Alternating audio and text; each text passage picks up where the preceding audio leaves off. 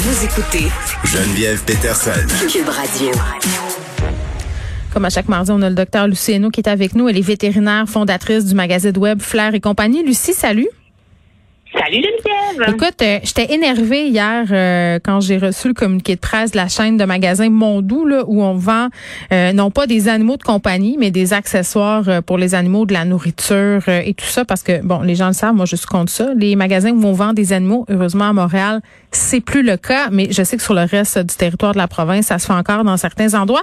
Mondou donc qui a fait un communiqué pour dire qu'on arrêtait de vendre des colliers aversifs et là je me suis posé la question, c'était quoi les colliers aversifs? Oui, ben toutes les amis des animaux ont salué cette belle nouvelle-là. Ben oui. C'est super. On voit que la population évolue. hein. On est plus proche des besoins des animaux. On les comprend mieux. Donc, on a moins besoin de punir. Un collier aversif, ça va être, par exemple, un collier qui va donner un choc électrique. C'est bien épouvantable. Les gens utilisaient ça, par exemple, euh, un chien qui Mm. voyait un autre chien puis qui devenait agressif. Ouais. Une personne pouvait pouf, donner un choc électrique pour Oh, lui non, tu vas pas mordre. J'ai déjà, j'ai déjà mis un collier électrique à un de mes chiens qui jappait beaucoup dans le passé quand je savais pas que c'était mal. Je pense qu'on est beaucoup de coupables, ça, puis les chokers, puis les colliers aussi là qui ont des émetteurs pour pas que l'animal sorte du terrain. Il y a des gens qui mettent ça aussi. Là, t'es toute Oui. contente, Lucie, au début là quand t'as ça. Tu sais, le, full disclaimer, là, ça fait des années là. Maintenant, euh, tu on s'éduque dans la vie puis on change les mentalités puis l'éducation canine fait pas exception à la règle. Mais tu sais, on- on est tout content au début parce que ça fonctionne. Tu fais yes, j'ai enfin trouvé la solution à mon problème, mais souvent ça fait juste l'empirer le problème. Exactement. Puis il faut arrêter de se culpabiliser. On sait mieux maintenant. L'important, c'est que maintenant qu'on le sait, on ne le fait plus. Puis si on reprend l'exemple, par exemple, du chien qu'on donne un choc électrique quand il voit un autre chien. Mhm. Par exemple, ce chien-là pouvait être agressif envers l'autre chien par peur. Mais c'est Hein, sûr. Si je vois un autre chien, j'ai peur. Ouais. Alors, je me mets en mode défense. Puis là, tu reçois un choc. Exactement. Fait en plus d'avoir un autre chien avec qui j'ai peur, j'ai déjà, déjà très, très mal. Pouf, je reçois un choc électrique. Imagines-tu comment on empirait la situation avec ça? Et on sait que le renforcement positif est toujours quelque chose qui va favoriser un apprentissage à long terme. Quand on veut Ouais. une relation avec un animal, on veut une relation de confiance avec lui, Ouais. pas de peur. Je peux-tu dire quelque chose? Je pense que ça va Tu peux dire tout ce que tu veux, c'est l'animatrice. Merci de me le confirmer.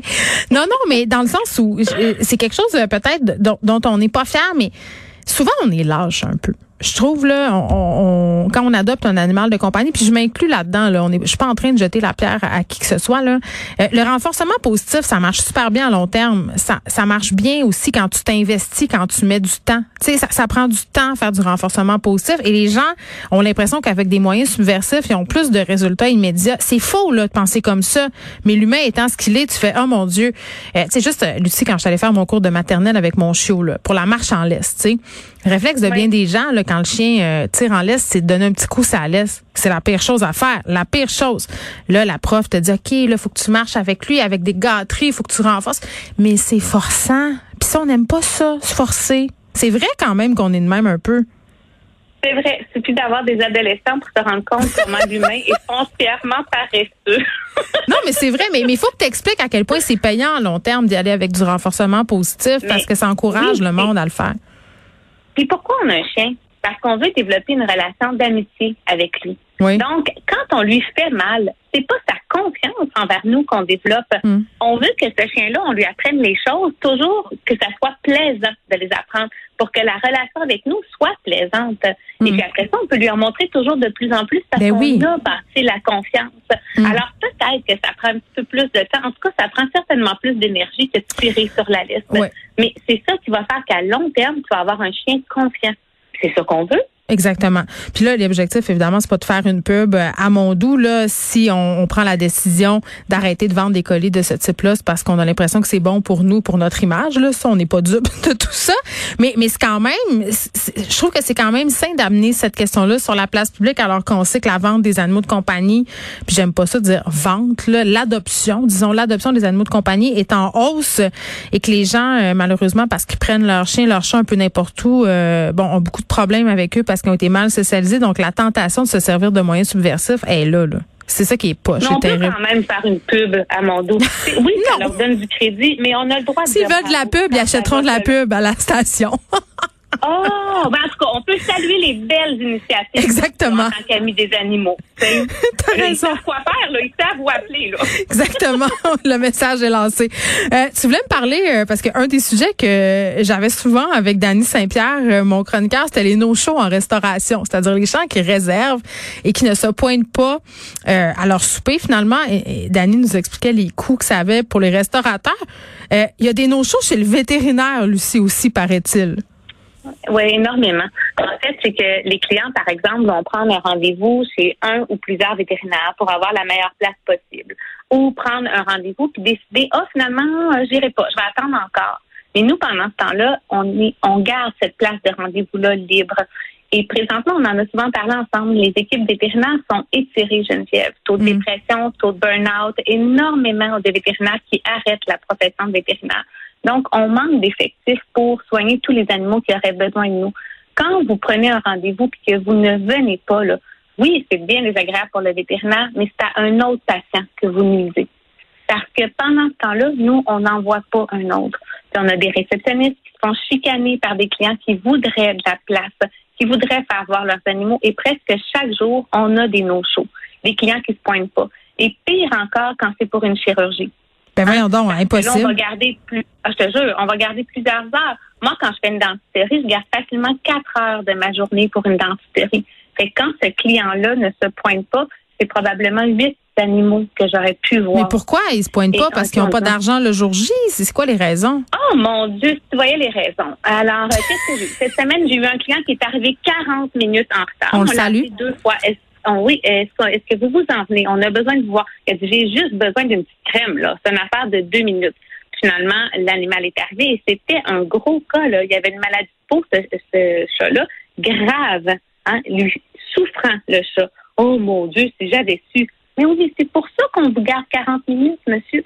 Oui. Donc, après ça, j'ai dû appeler deux vaccins pour les canceller parce que j'étais trop, trop en retard et entre-temps, il est arrivé un animal qui vomissait du sang que j'ai dû prendre.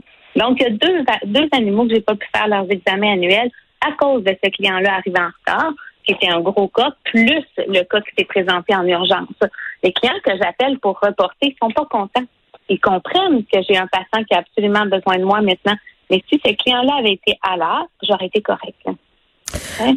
Ben oui, ben en tout cas, je me trouve un peu d'appeler quand j'ai deux minutes de retard parce que je trouve pas de stationnement à la clinique. On en a des clients super gentils qui vont penser à ça, qui vont toujours être à l'heure, tout. Mais il y en a d'autres qui comprennent pas l'impact. Puis j'aimerais que les gens comprennent l'impact non seulement sur les équipes vétérinaires, mais sur les autres animaux aussi c'est une job qui est demandante qu'on a, une job qui est demandante émotionnellement. Ah, mais les gens pensent que parce qu'on paye, c'est parce qu'on paye. Si on paye, on est on est roi. C'est ce que les gens pensent. Oui, mais c'est au-delà de ça, la médecine. On paye la médecine humaine aussi. On paye chez le dentiste aussi. on comprend qu'on doit être là. C'est juste, c'est juste une question de civisme. oui, et de conscience pour les autres animaux. C'est difficile d'avoir reçu des patients c'est difficile d'avoir des clients de longue date qu'on peut pas toujours accommoder comme on voudrait. Mm. Toutes les équipes vétérinaires s'étirent. On fait toutes des heures supplémentaires. Samedi, nous, on fermait à 13 heures. Les équipes étaient encore là à 17 heures. Là-dessus, il y a eu un no-show à 11 heures c'est pas correct. Les no-shows, c'est non, que ce soit au restaurant, chez le coiffeur, n'importe où. Quand tu dis que tu vas aller à un endroit et que tu y vas pas, au moins appelle avant. C'est ce que je retiens. Là, on avait fait euh, aussi, euh, c'était quoi le client en restauration, le bon client? Faisons le même exercice avec le client qui se présente chez le vétérinaire. Qu'est-ce que, c'est quoi le client idéal? Oh, je les aime beaucoup. J'en ai plein des clients idéaux. D'abord, ils aiment leurs animaux pour de vrai et ils font une relation de confiance avec nous. Ils arrivent à l'heure si on retard, ils nous appellent et on comprend qu'il y a des fois qu'ils ne peuvent pas venir, ils nous avisent tout le temps. OK? Pendant la consultation, ces clients-là, on le voit qu'ils sont attentifs. Ils sont pas en train de répondre à leur cellulaire, d'appeler un ami, de prendre une photo. Mais voyons donc. Ils nous écoutent. Mais attends, on peut même pas ah rentrer dans, on peut même pas rentrer dans le bureau encore à votre clinique, là. Il y a des places qui peuvent. Il y a des places qui peuvent quand même parce qu'ils ont plus que le 2 mètres. Hein. Nous autres, on est obligés de respecter les règles et on a encore eu des normes qui ont été upgradés, toi, cette semaine. Donc, euh, on respecte, on respecte. Mais quand on peut, là, hein, on voit qu'ils sont concentrés sur nous. Ou des fois, on sort dehors, même pour leur parler. C'est étonnant quand un client prend son cellulaire. Tu comprends? Ah, oh, je vais te rappeler. Non, écoute, c'est important ce que j'ai à te dire. Oui. Après ça, une personne. c'est une personne qui est en responsabilité de l'animal. Moi, par exemple, si j'explique tout à madame, puis que deux minutes après, monsieur me rappelle pour avoir la même conversation, je prends le temps pour deux clients. Alors, la personne qui s'occupe de cet animal-là, qui peut prendre les décisions, c'est elle qu'il faut qu'il parle avec le vétérinaire. Ou bien, mettez-nous un téléphone en main libre. On va parler à tout le monde en même temps. Mais c'est important que les décideurs soient ensemble réunis quand on appelle. Hein? Donnez-nous un numéro de téléphone où vous allez répondre. Justement, quand on ne peut pas rentrer encore chez le vétérinaire, puis qu'on appelle parce qu'on est en train de faire la consultation, puis que les clients nous répondent pas, ah, je m'excuse, je prends un café, ah, je suis en train de manger une crème glacée, je faisais des commissions. Mais nous, il faut que je te parle de ton animal, il est malade. J'ai besoin que tu m'expliques ce qui se passe à la maison. Hein? Et Hmm. puis, envoyer la personne responsable. Toutes les gens qui vont m'envoyer, par exemple, l'enfant de 12 ans hein, pour la consultation parce que c'est son chat, mais cette personne-là n'est pas habilitée à prendre les décisions pour l'animal, les décisions pour euh, le financière, pour sa santé, répondre aux questions qu'on a besoin. Mon patient à moi, là, il est important. J'y consacre toute ma carrière. Il ne parle pas.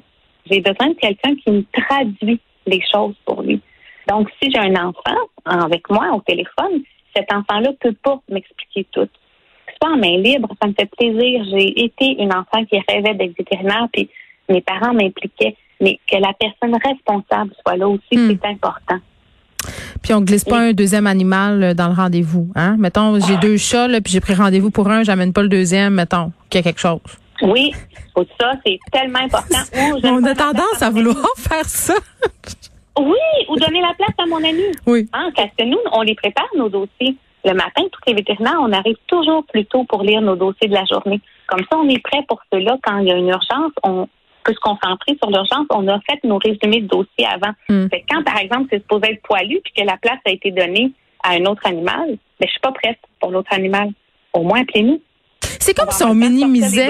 C'est comme si on minimise la médecine vétérinaire. On se dit, ah, c'est pas grave. C'est quand même ridicule. Là, pour vrai, j'ai- c'est- trouve ça choquant ce que tu me racontes. Lucie, Euh, tu le vis chaque jour en plus. Là, ça doit.